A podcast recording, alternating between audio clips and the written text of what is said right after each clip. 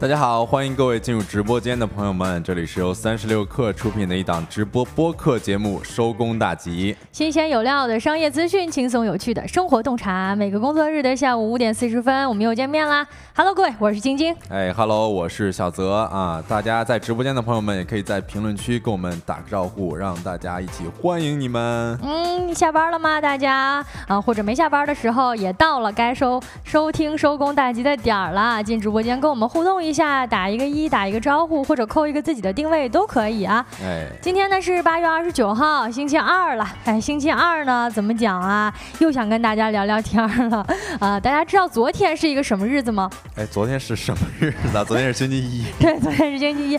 但是我们都在过一个普通的星期一啊，殊不知呢，昨天是也是一个呃全国人民的大日子了啊，就是一个学生们的大日子。对，学生的大日子，对于家长来说也是一个大日子，解放了嘛啊，学生都给送。到学校去了，对，开学了。然后我们欢迎一下在这个评论区打出来的，你看，蒲公英、沸腾、足球小将、某桥，欢迎各位。然后今天呢，这个呃，昨天不是说开学了吗？今天我在这个某博上面看到一条这个新闻吧，嗯，然后说这个标题是“论最后一名新生报道的最高仪式感”。最后一名新生，合着他是迟到了啊？对，他就是最后一名嘛。然后那学长学姐苦等，苦等已久是吧？啊，迎新的哈。对，迎新。然后所有的学长学姐列成两排。然后最后一个同学过来的时候，就集体鼓掌欢迎最后一名新生。好嘛，这要是我，我得吓死啊！是有很多这个网友说，社恐的人表示非常想要钻缝里啊。对呀，我还以为有什么事儿呢，都在这站着等我，是要惩罚我还是怎么着啊？嗯。而且对于社恐的人来说，本身啊列队欢迎就是一种惩罚了。是。咱们直播间的观众有学生吗？或者？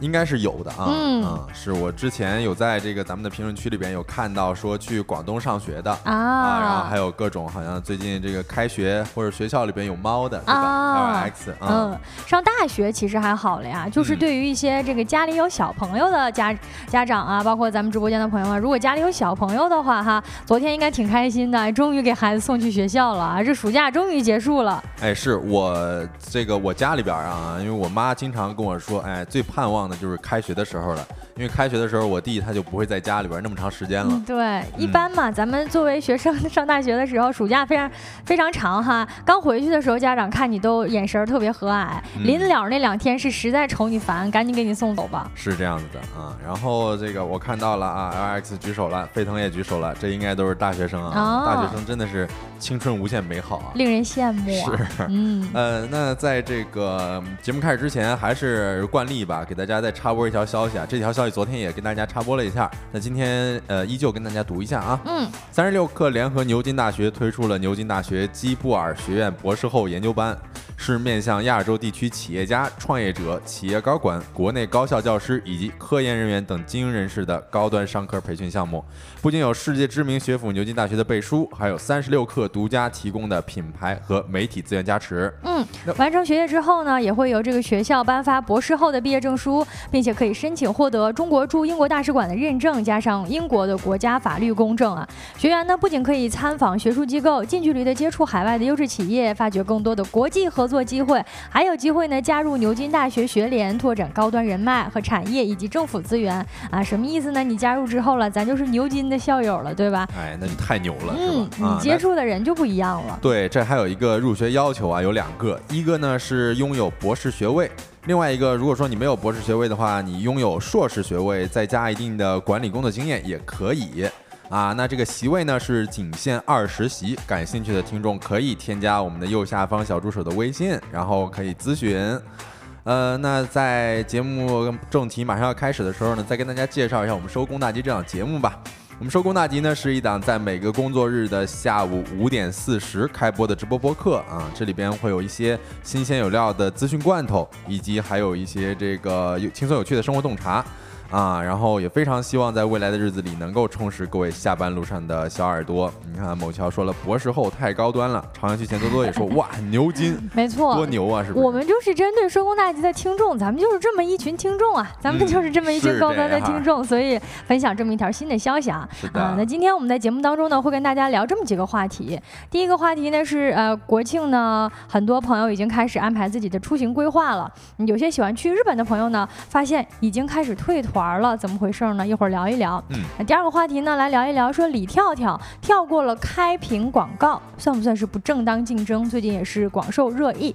另外呢，我们还会跟大家聊一聊最近呢有一个呃在远在美国发生的事件啊，堪称黑镜照进现实啊。最后呢，还有我们节目的经典环节，今天吃点啥？一个帮你解决晚上吃什么的栏目。哎，是的，哎，我看到大老板在问了啊，牛津博士后怎么啊？大老板，您要是这个相中了是吧？可以扫描一下我们右下方二维码，然后呢可以这个跟我们的小助手进行咨询。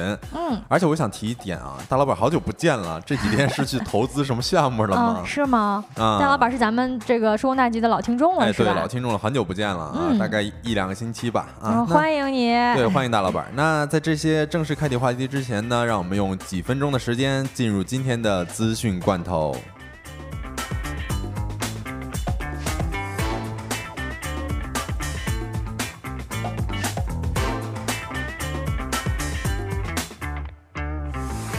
Hello，各位，欢迎一起来品尝一下今天的罐头，新鲜不新鲜？来看第一条消息啊。报告显示，我国网民规模达到了十点七九亿人，短视频用户呢占比百分之九十六点八。最近呢，中国互联网信息中心发布了第五十二次的中国互联网网络发展状况统计报告。那当中显示呢，截至二零二三年的六月，我国的网民规模达到了十点七九亿人次啊，较二零二二年十二月增长了一千多万人，互联网普及率高达了百分之七十六点四。另外呢，报告当中还显示说，上半年呢，我国各类互联网应用是持续发展的，很多应用的用户规模都得到了一定的增长。即时通信啊，就是咱们平时用的这个小绿软件啦，啊，网络视频以及短视频用户呢，规模巨大啊，这方面呢，确实是增长最快的几类应用。嗯，是的，你看啊，像这个即时通信和短视频用户。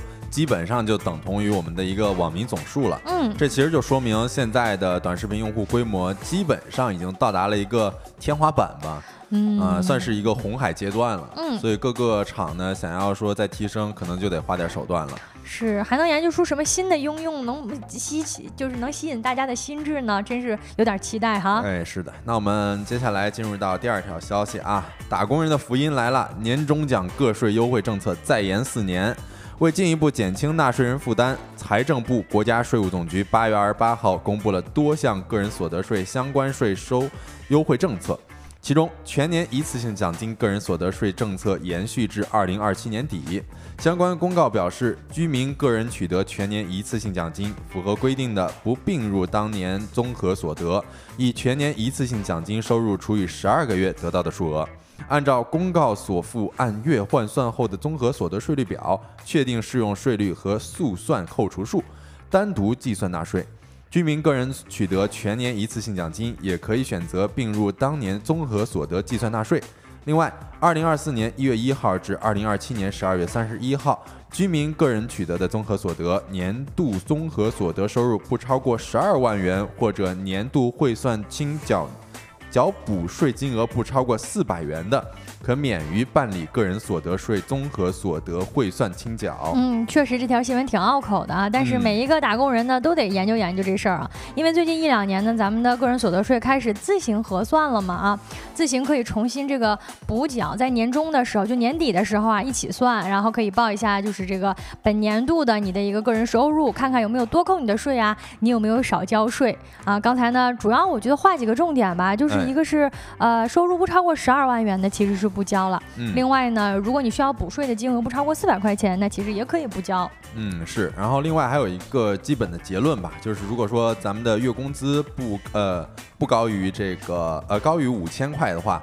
选择年终奖单独计算纳税这一条是比较划算的啊，就是它是关于年终奖的。有年终奖的朋友呢，呃，需要注意一下自己在结算的时候，看是把年终奖归为这个一年除以十二个月，还是说把它单独计算？因为单独计算的话，它是有一个单独的计算呃这个年终奖税收的方式的。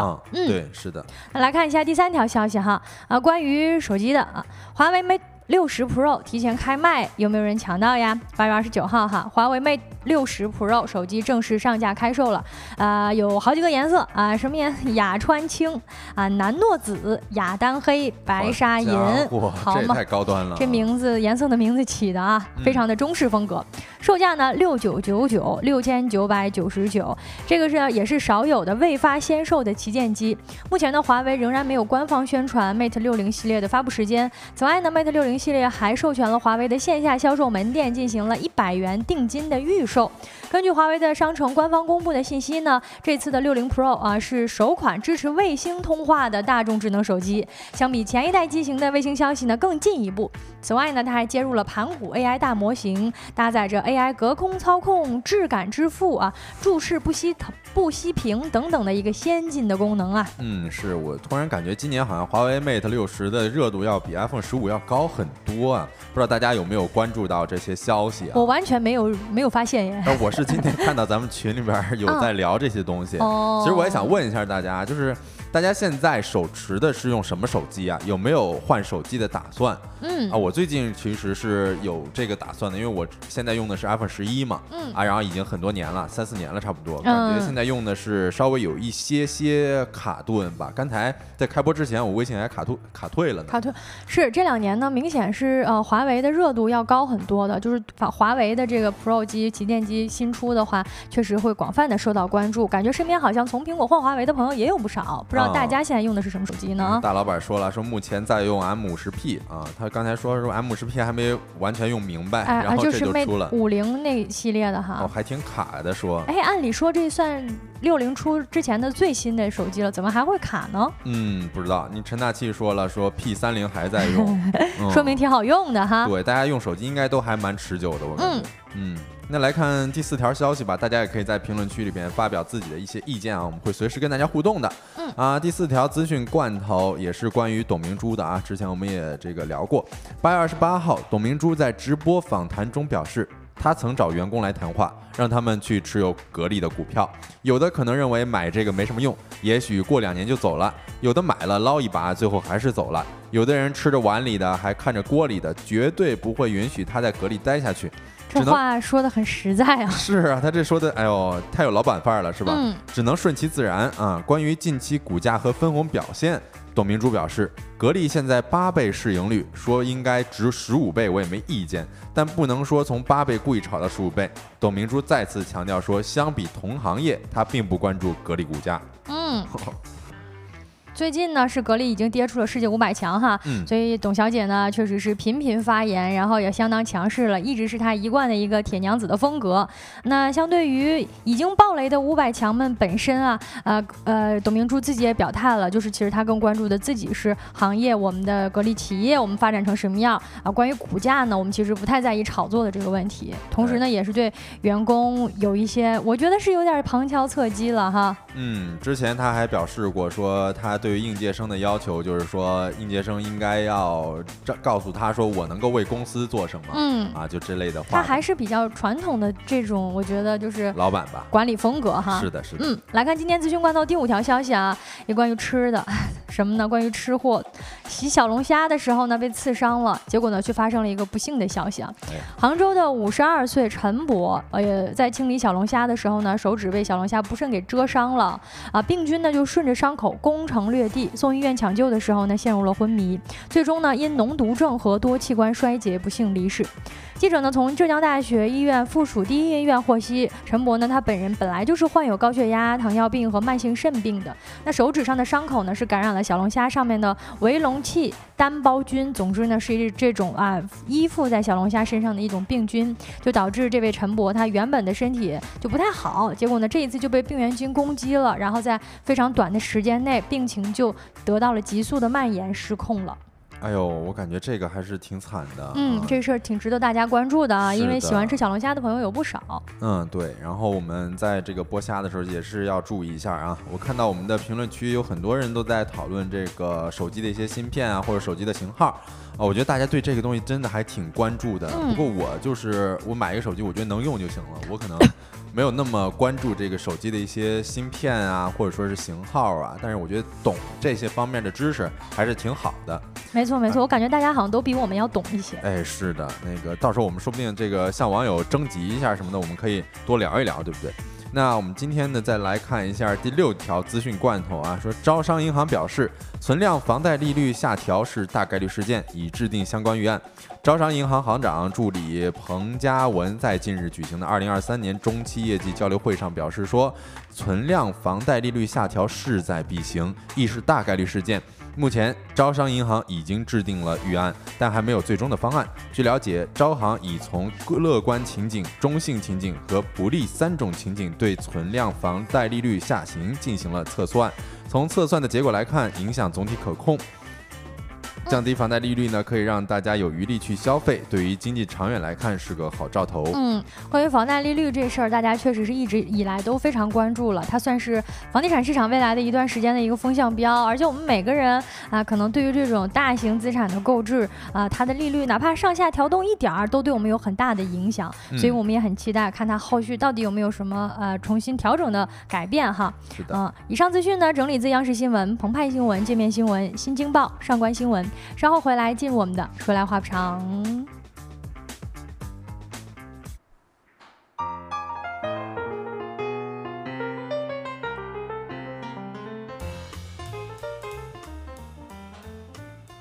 欢迎各位回来，哎，来到说来话不长环节了，是一个是一个跟大家展开聊聊天的环节啊。这环节我们一共有三个话题啊，在我们的这个课呃，在我们这个公屏上呢一直在滚动的啊。第一个话题呢，想跟大家聊一聊，说是最近呢啊，因为日本这一次福岛核废水排放，导致呢国庆的旅游市场发生了不小的变动。对，其实，在现在我们看来啊，这个福岛核污水排放的第一波影响已经显现了，因为我们之前最近今天也是看到了一些新闻。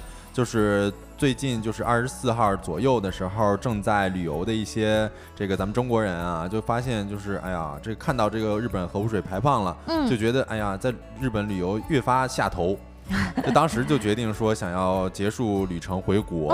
嗯，我就是从这种本来现在就在日本。这种游行的啊，在这旅游的这种中国人来说，都能观察到啊，日本的民众其实也是人心惶惶的，不知道这一次排放污水对于大家有什么影响。我们现在每天吃的，比如说海鲜呀，比如说咱水龙头里放的水呀，会不会呃有一些什么辐射呃的残留物给大家的生活造成影响？所以说呢，听说好像很多。也不说很多吧，就是比如说我们刚才提到的这位呃，在日本旅游的朋友呢，他就选择说赶紧回国吧，回国好像会更安心一点，不能边玩边担心了。对他那时候在我看到那个新闻啊，他发表了自己的感想，这个说的是这几天的新闻看得我特别的煎熬，说边玩边担心。确实啊，我觉得如果说此时此刻有人真的是身在日本，肯定是心绪还是非常非常复杂的啊。嗯，其实就在近期，我们文旅部已经发布了通知，说公布了第三批恢复出境跟团游的名单。其中这个日本是最为热门的旅游目的地之一。嗯啊对，然后但是呢，这个随着日本排污入海事件发生啊，其实目前日本游已经开始退团了，国庆旅游市场也正在发生一些变化。嗯嗯，最近呢一些。呃，媒体已经开始采访啊，包括在调研各种社交呃平台以及这种文旅的呃购物平台。那在这个平台上呢，就发现好像呢，关于日本旅游的计划以及日本的团儿啊，确实呢受到了一点点影响啊。比如说中心经纬呢，就询问了多家的旅行社以及日本的当地的导游啊，从业者呢就透露说，很多正在筹备的，比如说国庆啊，甚至国庆之后的一个赴日的旅行团，已经出现了退团的情情况的。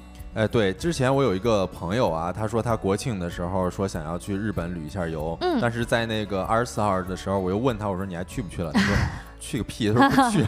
是我也有，我我那个朋友圈也看到有人，就是真的就是在这个新闻发酵的同时，他就决定说不去了。因为其实本来嘛，去日本玩是一个挺热门的目的地，还真是这样。哎，对，你看某桥都说了，说去日本不得吃海鲜吗？现在都吓怕了，确实是会有一些影响。而且日本是最近的这个地方，就是它排放的。嗯，你到那个地方可能都，你哪怕不吃海鲜，你在那儿你可能都会受到这种宣传的影响啊，觉得说当地可能不。太安全啊，方方面面的一个核辐射带来的影响，因为你不知道嘛，它不透明，因为它不透明，所以你就会害怕。嗯，是的，啊，沸腾又说了，说本来还觉得去玩玩挺好的，现在是不太敢了。嗯，确实是会有这样子的负面影响啊。对，那在这次排放污水事件之后呢，一些旅行社也已经及时的更改了宣传策略，比如说开始推一推像周边的像韩国啦、啊泰国啦、马来西亚呀，包括迪拜等等其他的一个海外目的地。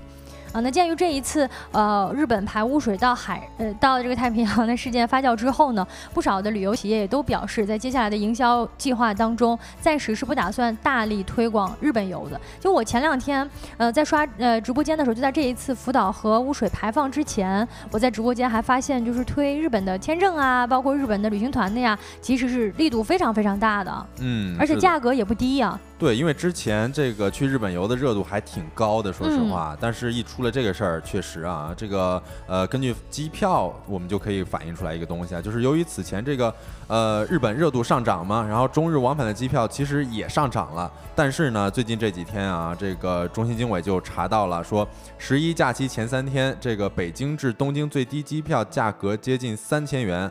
二十八号再次查询的时候啊，说十一假期前三天的最低价格为两千二百元至两千七百元。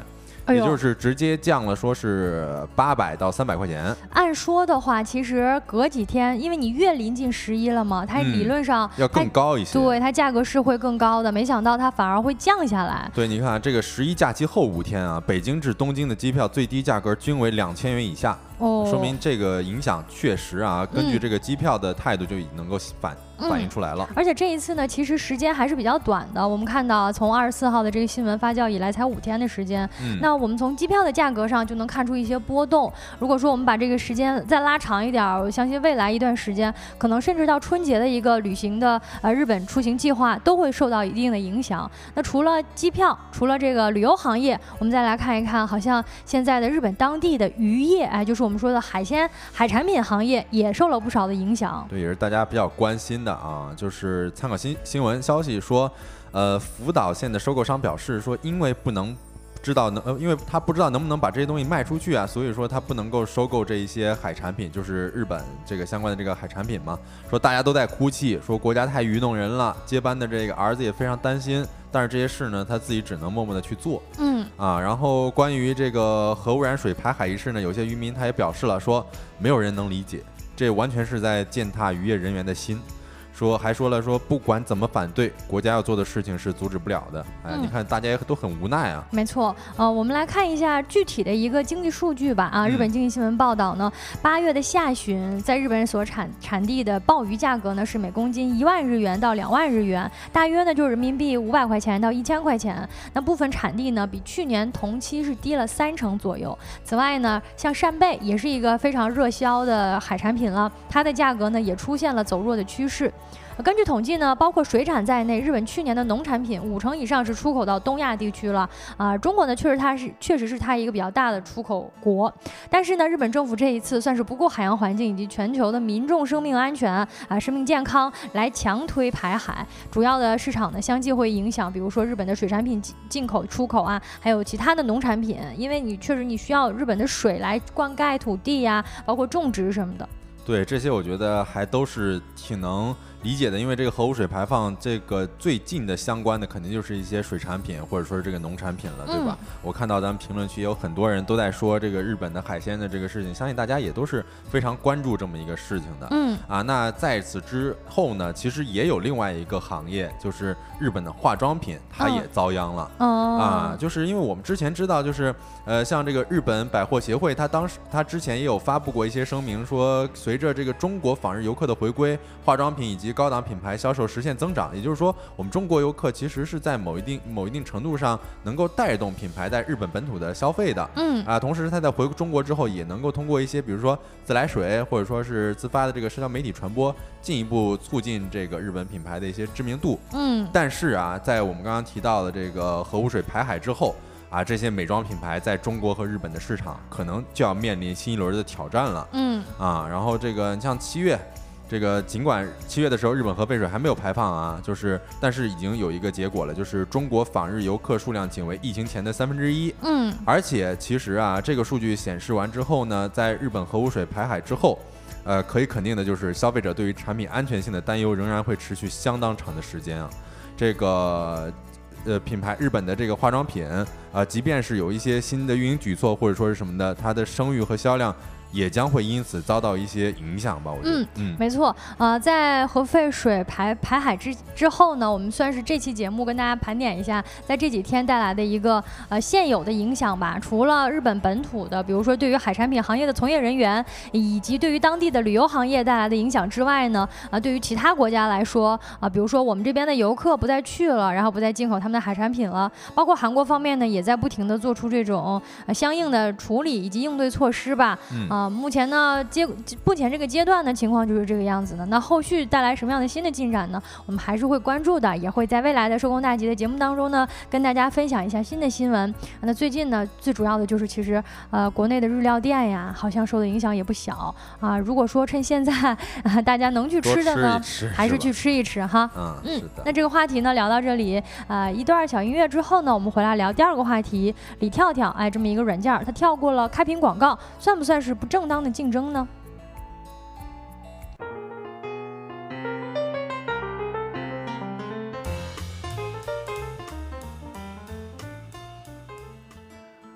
欢迎回来啊！今天刚刚晶晶也介绍了我们这个说来话不长的第二个话题了啊，说是李跳跳跳过开屏广告，算不算是不正当竞争？呃，因为今天聊这个话题，其实也是因为上周看到的一条新闻啊，就是有一个公众号叫“大鞋大小姐李跳跳”。嗯，那这个“大小姐李跳”的这个公众号，其实也是有一个 A P P 在这个安卓手机上面的，就叫李跳跳。它算是一个跳过各大 A P P 开屏广告的这么一个应用吧。哇，那这个应用应用场景非常之广啊，非常广泛，基本上是各个大厂或者说是我们手机里边运用的各种应用，肯定是都有这种开屏广告的。我们。这个苦开屏广告久矣，对吧？是，而且也是各大应用软件的一个主要的收入广告窗口啦。嗯，是的。然后这个公众号这个大小姐李跳跳呢，就宣布说，用于安卓手机跳过各大 APP 开屏广告的李跳跳将无限期停止更新。然后这么一个事件是为什么呢？就是因为李跳跳收到了一份来自国内互联网大厂的律师函。说其可用于过滤屏蔽该公司旗下浏览器的广告服务，并吸引用户下载使用涉案软件，构成不正当竞争啊！也就是说，这一次他被某互联网大厂给告了啊！因为其实就是可能确实你跳过我这个，影响了我们用户的下载。哎，是的，你看啊，我看到我们公屏上，L X 王多鱼都说了，说李跳跳真的很好用。哎，大家都知道这个吗？我是在今天话题定这之前，我真的不知道这个软件。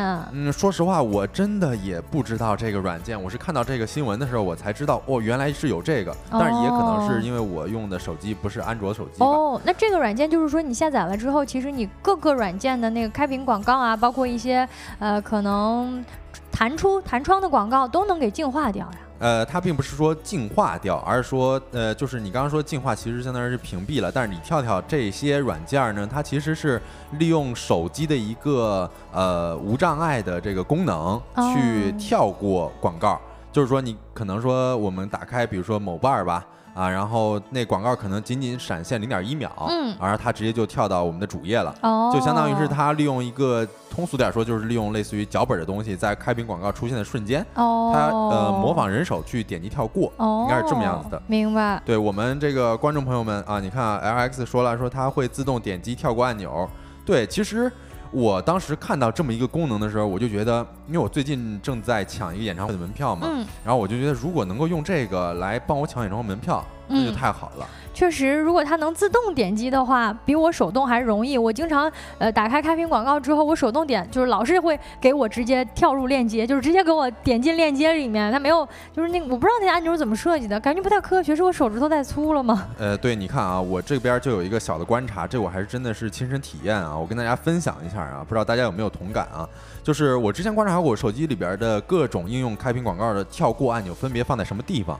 你比如说小破站和某博，它的跳过键呢是在右下角的。嗯，就是如果说我们用右手拿手机的话，我想跳过，可能一秒钟都不到，我就可以跳过了。哦，而且点击那个跳过按钮也非常方便。嗯，然后如果像这种某易云，某 bar、嗯某团的这个跳过键呢，都是在右上角的。嗯，所以我不能够单手完成这个操作，嗯或者说我想单手完成操作的话，我还得把这个大拇指移到右上角，嗯，距离就比较远，就比较就没那么方便嗯啊。可能说你想跳过就得花个一两秒嗯，啊。然后所以这软件它主要的一个功能就是你把它打开之后放到后台。然后你去开其他的 APP 的时候，它就会自动帮你跳过。是的，你看 iOS 都说了，它会自动的按那个跳过的按钮。啊，这个其实就是类似于一个脚本的东西，我们刚刚也讲了。嗯对我感觉大家对于这个东西真的是还挺心水的，挺喜欢的。好像是这样，看咱们直播间就有很多人都用过。呃，唐宋元明清说有课跳跳 APP，你想跳过什么？你怎么能跳过？你得往里跳，你得往我们我课里边跳啊。跳转我们的直播间是吧？嗯 一点击一下就跳转直播间。嗯对，确实，这个我们也可以再聊一聊，像李跳，因为呃和李跳跳相关的这种 A P P 还有很多。啊，然后基本上都是利用这个自手机自带的一些无障碍功能，嗯实现一个跳过广告的功能。嗯啊，但是有些你看吧，有些大厂他就给他发律师函，说嗯你就涉嫌这种不正当竞争了。那他算吗？嗯，我先给大家念一下这个李跳跳本人的这么一个回应看法吧。嗯回应，对他说，大家都知道啊，李跳跳是一个公益性质的单机应用。哦呦，它是公益性质的，也就是说它下载不收费哈。嗯，对，下载是不收费的，哦没有联网，也没有盈利。嗯，啊，自然就不存在大厂控告当中所说的经营行为。哦，呃，但其实啊，这个李跳跳它里边会有一个，比如说，就是相当于是捐款，或者说是你就是为爱发的那种。就是因为他研发的这个软件，它里面也没有任何的是就是商业行为，所以呢，你要觉得它这好用，你就可以自愿的给他捐捐钱，对吧？哎，对，是这样的，嗯对。然后，呃，但是究竟它构不构成不正当竞争？我们嗯可以看一下这个法律啊，就是根据不正当竞争行为的方式和手段，《反不正当竞争法》第二章将常见情形归纳为七种类型，其中第七条是网络不正当竞争行为，指的就是说。经营者利用技术手段，通过影响用户选择或者其他方式妨妨碍、破坏其他经营者合法提供的网络产品或者服务正常运行的行为。哦，这什么意思呢可就是是他说的是经营者呀，那个哎李跳跳他不是意思说我没有经营行为吗？对他自己说的，说自己并没有这个盈利，也没有联网，对吧？吧？啊，就是我们作为一个，我们可能也不是那么专业的律师，或者说是学习相关法律的这些人，可能就没有办法去评判他到底是不是经营者了。嗯啊，但是呢，这个而且不正当竞争的特点，第一条就是说实施不正当竞争的主体就是经营者嘛。嗯哎，就是说反不正当竞争法所指的从事商品生产经营或者提供服务的自然人、法人和非法人组织。嗯对，所以基于至于上述的我们的这个李跳跳，呃，这些相关的软件儿，呃，开发者是否属于经营者啊？我觉得还是需要一些专业人士的判断吧。这个事儿等于是最近的一个头条，但是我们呢，先让子弹再飞一下，看一看它后续具体的，比如说这个案件的处理，以及他们双方再进一步公布处理结果，我觉得我们可以再观察一下哈。嗯，是的，大家也可以在公屏上打出你的想法。你可以觉得，你觉得这些跳过软件、跳过跳过广告的软件算不正当竞争吗？嗯，按理说，如果他被某互联网大厂给这个起诉了的话，那其实未来他啊、比如比如说真的确认它就是一个不正当竞争的话，那可能会给这李跳跳罚款啦，或者说进行一个关闭的处理，因为它其实它主要的功能，唯一功能就是用来关闭各大其他应用软件的一个开屏的跳过广告的了。嗯，是。哎呦，沸腾说了一句名言啊，说为众人抱薪者，不可使其冻毙于风险。风。呃，这哎个话虽如此啊，但是确实是，毕竟是一个法治社会啊。如果有一些法律真的是判罚他说是一个不正当行为的话，那我们也是相当无奈了，然后只能就是呃少下点那种呃无无良的广告多的软件，哎，希望这些软件能够用一个更聪明的方式来进行商业行为吧。嗯，对，你看，就是像开头晶晶所说的那样子，就是开屏广告，它确实是呃广告商的一个必争之地啊，因为也是各大 APP 曝光最有效的一个资源位。嗯呃，但是呢，站在这个用户的角度，你看我们的呃很多听众都说了，用李跳跳真的是非常好用。然后其实你能做到让观众买账的这种开屏广告，其实还是极少数的。啊，所以关于我完全没有过想想想，就没完全想不起来我什么时候对那个开屏广告有过好感，对什么时候有兴趣，或者说什么时候想要真正的去主动点击它的时候，我有时候觉得我打开这个软件，它就是一个陷阱。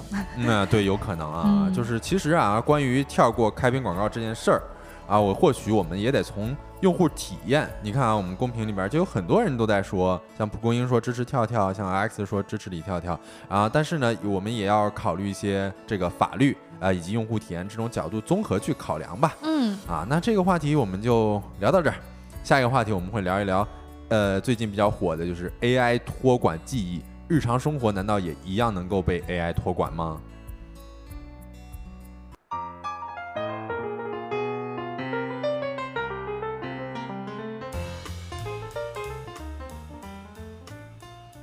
？Hello，各位，欢迎回来。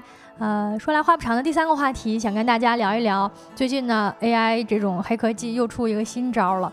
什么招呢？就是把黑镜当中的一个桥段照进了现实。不知道咱们直播间的朋友们，哎，我相信喜欢我们三十六课的很多都是这种物互联网啊科技的一个前沿领域的爱好者、关关注者了。嗯，有没有看过《黑镜》这么这么一部英剧啊？哎呀，我是这个黑镜，今年应该出了第六季了吧？嗯啊，我基本上是前五季都看了，这个第六季我确实还没看。嗯啊，没关系啊，因为第六季之前中间它空档了非常长的时间啊。那今天我们谈到的这个技术呢，算是黑镜当中的一个单集啊。这个集呢，我也是印象非常深刻了啊。不知道大家有没有这个印象？就是呢，有那么一集，它是借助了一个光谱记忆的技术。啊，他在人的眼球上面安置一个东西，好像是他是接装了一个芯片还是什么？总而言之呢，就是他能通过自己的眼球看到，并且呢，把自己眼睛所见到的一切都录像，然后生成回放，备份呢最长可以储存三十年。嗯，我记得一个场景啊，就是它应该是有一个那种类似于小鼠标的东西，它可以滑动。对啊，然后你在你的眼前就可以滑动你之前过往的一些记忆的片段了。对，当时我是为对那个印象非常非常深刻，因为它还可以把自己眼睛看到的画面像投影仪一样投到大屏幕上，投到墙壁上，然后其他人也可以观看他的记忆，就像一个幻灯机，呃，记忆幻灯片播放一样，呃，相当的科幻，也相当的震撼。对，你看王王多鱼说看过，然后王多鱼看过一些，不知道对这一集有没有印象？然后也非常感谢蒲公英给我们送出来的爱心，非常感谢。然后关于这个画面，就是我当时还有一个印象，就是他正跟别人说着话呢，但是他又想起来一件事儿，他就立马停下了，进入到自己的那个回放画面的过程当中嗯，对他可以自己操作自己的那个眼前看到的东西。嗯，但是现在好像是不是就已经有人发明出来了这么一个类似的东西？没错，最近呢，斯坦福大学的一名大一新生，看看真是人才辈出啊，这后生可畏，发布了一款 AI 助理产品，叫做 Dot，就是 D O T 那个点儿那个 Dot。嗯，Dot。它不止访问并记录。设备上的所有聊天记录，它还可以根据对话来实时定制日程安排、任务管理等等功能。换句话说呢，它这个应用不仅可以储存我们的记忆，还可以当我们的私人助理啊！你眼睛睁开，你就能够看到你今天有几个备忘录，就在你呃你眼前，就是你能看到现在这个现实的世界。同时呢，在现实世界之上，它还能扶着一个呃，就像之前我们看到那个苹果，它出了一个 VR 的眼镜嘛，AR 的眼镜啊，那个眼镜呢，它其实就是你能戴上之后啊，可以。看到，比如说你的日程规划呀，以及你的记忆储存，它把你眼睛看到的东西都录下来。啊，但是呢，目前呢，这还是一款概念的产品啊，它就是在呃呃 Twitter 以及 YouTube 上发布了相关的啊概念版的视频，就是相当之相当之黑镜照进现实了。对，但它这个功能，我觉得就跟我看这个黑镜的那一集的时候的感受是一样的。我觉得这个真的是超现实。没错，就是它不仅可以储。存存存存储，我现在怎么回事？说话打磕巴啊！存储我们的记忆。而且还可以给我们量身定制一些日程规划。没错，我现在突然想到，就比如说我现在我就要去一个地方旅游，嗯，那我是不是我就压根儿就不用做任何的功课，直接就用这个 Dot 帮我们去制定规划就可以了？没错，因为其实自从去年年底这 ChatGPT 出次了之后呢，呃，它有多大的功能，它有多强大的功能，大家也都非常熟悉了，已经了解了。嗯，那如今呢，算是把它呃的这个功能跟我们的日常生活进行了一个相当有机的。结合，也就是说，你能够记录你的看到的东西，而且你永远不会忘了，甚至呢，你都不需要记了，因为你只要要想什么事儿的时候，你就把那个记忆调出来，用眼睛看就可以了。哎呦，晶晶这么讲，我现在感觉有点恐怖了。说实话，确实有点恐怖。所以你刚才都打磕巴了。对，我们现在就不需要大脑去帮我们记住任何事情了。那我们会不会就是哎，将来就感觉完全依托于这么一个 AI 的产品？那我们的一个。就是最重要的一个东西，就是主体能动性到底在哪里？我现在就觉得非常的毛骨悚然。当然啦，啊，这个产品呢，它叫做 Reality GPT，就是呃 GPT 应用的现实结合嘛。那它也体现了，或者说它也呈现了一个未来版的概念。因为我们刚刚提到的这个创作者嘛，Joseph，他是一个大一新生，啊，可能我咱们算哈，大一新生估计今年也就十七八岁，十八九岁。零零后。啊，对，然后呢，他的这次推推出的这个概念的产品以及这个视频呢，啊，也有很多网友调侃说，感觉好像我们人类成为了 GPT 的宿主，就相当于是那个 AI 应用在操控着一切，而我们成为了一个一个皮影啊，一个一个木偶。对，而且不仅说是我们成为一个皮影或者是木偶吧，最关键是我们哦，当然我们这个成为皮影和木偶也是比较关键的啊。另外就是我们自己的个人的隐私。说实话，我们自己没有记忆了之后，我们把所有的记忆都存储在这个 Dots 这么一个软件里边。然后我觉得这个所有人都把自己的呃各过往的一些聊天记录，你就感觉像我之前说过的，就像是在大众面前裸奔一样。嗯，没错没错。像聊天记录啊，我们自己呢现在所应用的一些社交软件，包括咱们现在用微信啊啊，或者是用备忘录啊，其实相当于是这个。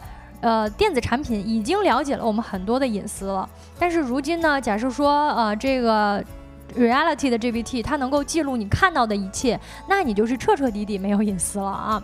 你在生活当中，因为它全程都会伴随着你，那么你跟谁说过一句什么样的话啊，对吧？你跟你见了什么样的人，其实它都会记录下来。而且呢，你只要用这个应用软件，你就得把你所有的啊。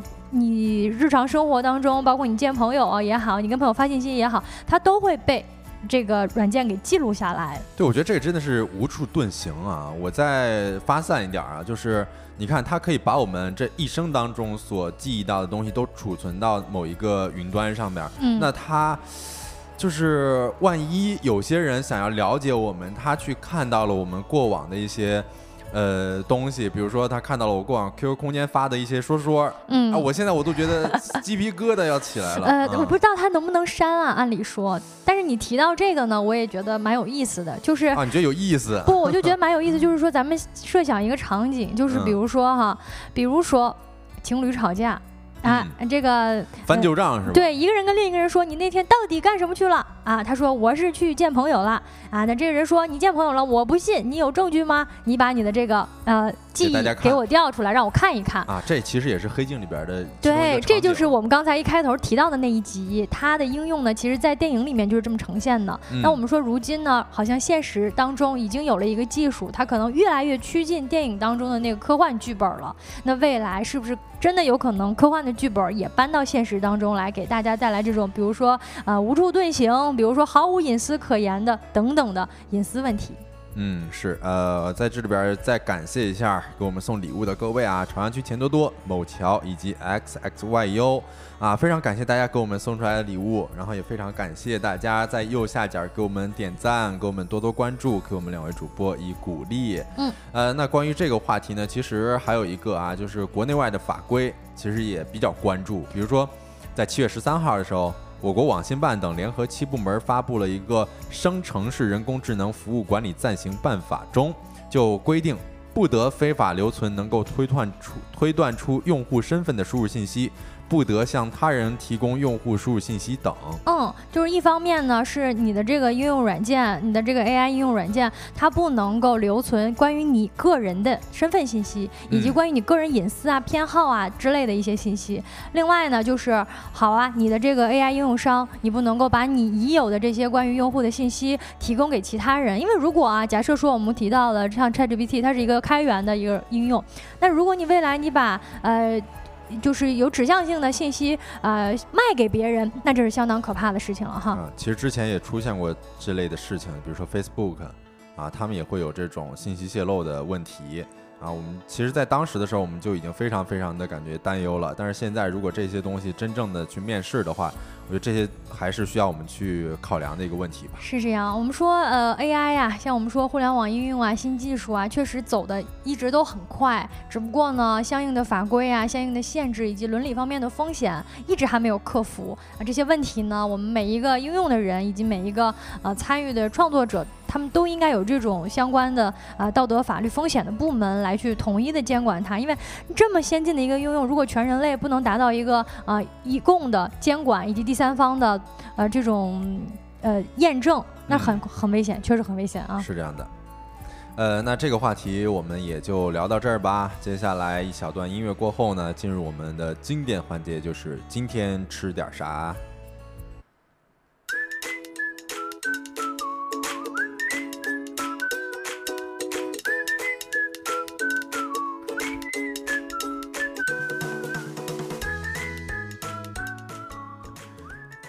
Hello，大家好，欢迎回来啊！今天吃点啥呢？今天是一个普普通通的周二，不像之前的某一个周二，还是一个节日，是吧？嗯。啊，我们今天就普普通通的吃点什么东西吧。啊，大家可以先在公屏上打出来自己今天想吃啥啊。我们今天这个直接跟大家说了吧，我们今天吃凉皮儿。大家肯定都吃过凉皮儿吧？哎，刘同，刘同说已经结束了吗？没有，我们今天还在聊这个，呃，最后一个环节就是今天吃点啥？对，也是呃，听众票选最受欢迎的一个环节，我们聊聊吃的啊，是我们收工大吉的最后一个环节了。对，沸腾说好想吃黄焖鸡，Aurora 说为啥没人说话呢？你看大家都在公屏上说话，哎，我觉得 Aurora 这个名字非常念起来非常好听，我觉得是吗？嗯。我都不会念这个词，是吗？呃，之前我在一个播客节目里面有听过这个名字。哦，沸腾来我们这儿点菜了。好，哎，回到我们今天的这个话题啊，小泽今天选了这一道凉皮儿，为什么呢？呃，因为我是个人很喜欢濮阳人，然后濮阳那儿有一个叫果凉皮的特产。好嘞。我不知道大家有没有这个关注过，或者说是听说过果凉皮儿啊？在我们那儿确实是非常的好吃。哦，那今天咱们聊这果凉皮儿，还是聊公屏上这一道传统凉皮儿呢？我觉得都可以吧，反正我们就凑凑着聊，对不对？你看啊，某桥说陕西也有面皮，也很香。然后 Aurora 说想吃小龙虾，小龙虾我们也可以到时候单挑一期去聊，对不对？Aurora，你要好好听我们节目，我们一开头还提到了关于小龙虾的一个不太好的消息，吃小龙虾的时候要注意一点，不要被那个刺破了。被刺伤了，对。然后刘同说主播在北京吗？是主播在北京。然后大老板说卷凉凉皮卷卷儿是吧？酿皮也好吃，酿皮它是。青海的酿皮，我觉得之前我们有提到说这个兰州拉面，对吧？嗯，兰州拉面是青海人这个创建的，然后兰州牛肉面才是兰州人创建的，哦，然后这个酿皮儿也是青海人创建，所以当时我在查那资料的时候，我就觉得青海人对于食品还真的挺有讲究的啊。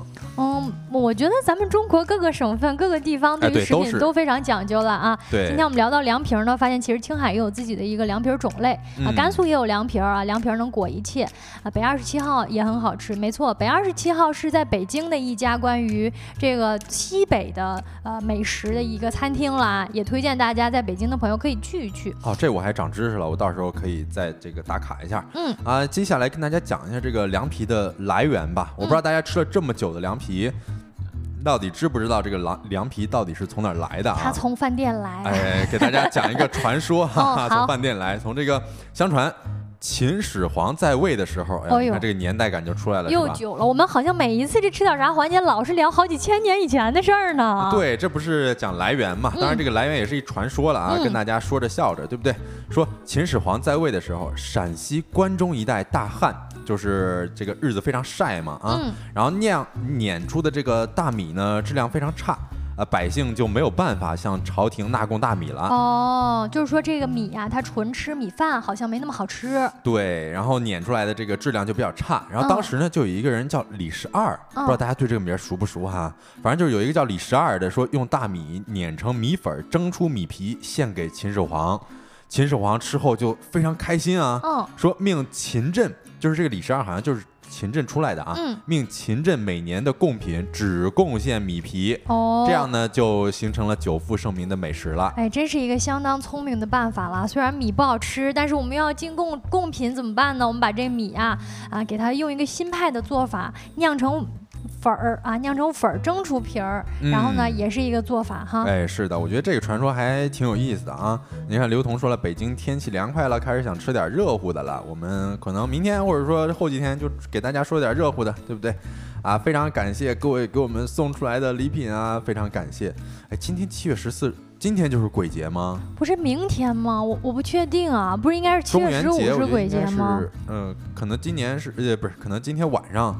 什么有一个习俗什么的，就是晚上十二点之后必须得十二点之前必须得到家，就算是中元节了，是吧？对对，可能是吧。好，啊，接着跟大家讲这个凉皮儿啊。我为什么说今天要讲凉皮儿呢？因为我们濮阳有一首歌叫就叫沏凉皮儿，哦，就是呃，我给大家念一下歌词儿吧，用河南话啊。不给大家唱一个吗？呃，你起反了，起反了谋，起反了谋，谋起了，谋起了，你请我起吧，你请我起吧，反正、哦，反正就是大概这么一个这个，就是一个非常耳熟能详的？方言吧算吗？算对，耳熟能详吗？确实是耳熟能详。朋友经常唱这歌吗？我从小学的时候就听这歌，一直听到我大概上高中的时候。哦，那就相当于也侧面的说明了，像凉皮儿这个算是河南地区一个非常非常受欢迎平民的美食哈。哎，对它这个，哎，我就现场跟大家稍微的唱一下吧，就是你，但是他也没有什么调儿啊，就是起反了谋，起反了谋，谋其嘞，谋其嘞，啊你请我起吧，就是有点像说唱，有点童谣。的那种感觉。对对对，有点童谣那种感觉。嗯，然后刚才呃，某桥说了，说陕西有凉皮儿，然后河南我们这有凉皮儿，但是我可以跟大家讲一下这个两者之间的区别。有什么区别？对，就是凉皮呢是这个陕西凉皮和河南凉皮的这么一个统称吧。嗯，就是根据当地的生活习惯和生活方式，其实制作的方法是不太一样的。哦，像陕西的凉皮呢，它是用这个米浆制作而成的，嗯，但是河南的凉皮呢是用面浆制作而成。哎呦，那这个还大家好像真不太知道，我以为都是米做的呢。嗯，对，确实不一样。因为我之前在毕业的时候做拍一个毕业设计，就是拍我们那儿的呃凉皮，哦，然后它那制作确实是用面浆制作的，然后舀上面的这个面浆水可能就一勺，然后再蒸熟就可以了。啊，所以合着你前面提到的这位秦始皇的那个时代的故事啊，它其实是正宗的一个陕西地区的凉皮儿的起源。秦镇嘛，对吧？啊，然后大家，哎，对我想要跟大家科普一下这个河南凉皮的配菜啊，因为我们那儿比较正宗的，就只有黄瓜、面筋和花生碎。那跟这公屏看到的有什么不一样吗？这就是之前有一些像大老板刚才有提到说凉皮卷卷，对吧？我们那边叫果凉皮，嗯然后有的地方的果凉皮里面会加一些冷面什么的，嗯但在我们那儿就是不那么正宗的。哦，有一点儿有点儿改良了。哎，对，是的，呃，然后凉皮的搭配，这个我们那边一般也是吃肉夹馍，我觉得咱们这应该也都差不多吧。嗯啊，像陕西啊、西安这些应该都差不多。嗯，嗯，你看这个刘同他说了，刘同一直在聊别的吃的啊，塔斯汀来到北京了，一直想试试传说中的中国汉堡，我也特别想试试，我也非常关注。首先是前一段时间看到了一条关于塔斯汀的这个进京的商业资讯了。对，我们可以抽时间跟大家聊一聊这个话题啊。我们抽时间呢，我们我们向领导申请申请，对吧？我们我们主播们先品尝品尝，看它好不好吃，然后我们跟大家正正正面的、正确的、准确的分享一下，说这塔斯汀呃能不能试一试，值不值得一试？哎呦，你看这刘同他很懂啊，他都把这个音调都打出来了。他说想尝试一下河南的拜胡辣汤啊，我这边 确实确实是念河南啊，嗯，河哎河河南人，我我有点忘了，突然确实应该是河河南吧？我怎么回事、啊？哎，你不会了，你一个假河南人。我突然就不会了，怎么回事？还有白胡辣汤吗？我只知道胡辣汤，哎，胡辣汤就是呃，反正口味比较多吧。我我我我也不知道他说的这个，哎呀，不行，我要不你俩连麦吧，要不 要不你俩连麦吧我现在？这个口音有点这个转换不不过来了啊。普通话说的太好了，也是一种负担哈。对对对，说费腾说在洛阳吃过，印象很深，河南豆腐汤，然后还有一些叫这个呃洛阳有一个名汤叫不翻汤，然后这个也是非常好喝的。嗯，啊，然后这个啊，刘彤说方言突然就不行了，是啊，我被你们你这真的是 不中啊？中，咋不真真不中嘞？不中嘞 咦，你看这个某巧，他嗯，说咦，你这人还拐怪懂嘞。还拐东嘞，哎拐东嘞啊嗯，对。对，哎，我们再拉回到这个凉皮儿啊，这个凉皮儿其实现在出现了很多变种，嗯就是我刚才提到了果凉皮儿，嗯然后其实还有我们知道这个烤凉皮儿，烤凉皮儿跟烤苕皮差不多呗。啊，或许可能也跟烤冷面差不多。嗯啊，然后还有我之前回到家乡的时候，我有看到一个店，这个之前是卖这个传统凉皮儿的，嗯现在他还卖那种炒凉皮儿，哦，我觉得还挺新鲜，但我没尝过，说不定回去的时候值得一试哈。嗯，对，然后呃，回应一下刘同的问题啊啊，正好这个他问说，今天节目第一次开播吗？我们都播一个月了。对，我跟你讲哦，今天是我们节目开播的一个月零一天。嗯我们是在七月二十八号这个开播的第一天，然后今天是八月二十九号。嗯，我觉得我们的观众朋友们可以多给我们这个呃关注我们的这个直播间。首先呢，这位刘同朋友啊，你跟我们聊的特别好，所以我想诚挚的邀请你加入一下我们收工大吉的听友群啊。嗯虽然你第一天看到我们的节目，但是我们确实已经播了一个月啦。然后呢，啊，未来呢，你可以有什么想聊的话题呀、如果你觉得我们节目不错的话，或者你有什么建议，都可以加一下我们右下角的这个二维码，是我们的小助手。添加了它之后呢，也可以加入我们的听友群。这样以后呢，我们会在每期节目的开始之前，把当期节目的话题以及收集一下听众朋友们对我们的建议啊。嗯，是的。那借着刘同在这儿，哎呀，我也非常感谢 LX 给我们送出来的真好听啊！LX 真的是我们的老听众了，非常非常感谢好朋友，我们的小学妹。对，对，都是我们的好朋友。嗯，呃，那接着跟大家再介绍一下我们的这么一档节目吧。我们这档节目叫做《收工大吉》啊，然后是一档呢，在每个工作日的下班时间，也就是五点四十到六点半，或者说是到七点都有可能的这么一个直播播客。当然了，我们每期呢会在节目开始之前一定会跟大家确定一下时间的了啊。嗯我们固定的一个档期呢是五点四十到六点四十左右啊，只不过呢客厅直播间可能会有一些其他的这种节目安排，如果我们当期有一些细微的调整，会会在听友群跟大家同步的。会跟大家提前预告的。然后嗯厨神的使者这一听就是非常会吃啊，他问上链接嘛，你想要啥？你跟我说你想要啥，我就给你上。对我们联系一下品牌爸爸啊，看他们能不能给我们投一点东西，我 们到时候给大家上链接啊嗯，。你想要啥我们就给你上啥啊哈。厨神的使者，那你是不是得需要点什么柴米油盐啥的？那咱都可以上啊。嗯，是，呃，那要么咱们这个今天的直播节目就到这里。嗯，如果大家有任何的意见，或者说是想让我们聊什么东西，想让我们聊什么内容啊、都可以添加一下右下方的二维码，我们的小助手收工大吉小助手。最后再跟大家说一下我们收工大吉的 slogan 啊，太阳下山了，你什么都没错过。我是小泽，我是晶晶，期待明天的日落时分跟各位再见面。祝祝大家家收工工大吉吉！拜拜，明儿见啊！这个现在在线的各位我都记住大家了，到时候我们会一一点名儿的啊，希望大家都来，拜拜。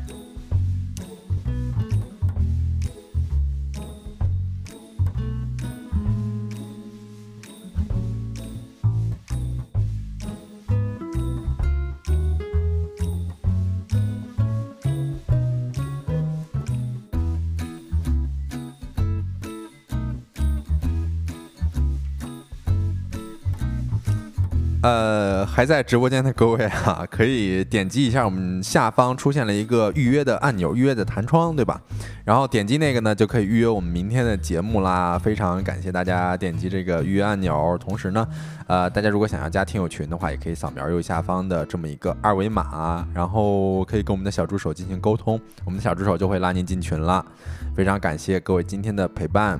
我们明天再见吧！感谢各位送出来的粉丝牌，感谢 Z 星星，后边的字看不见了，就叫你 Z 星星吧。非常感谢某桥送出来的爱心和干杯，干杯！我们下班喝两杯，拜拜。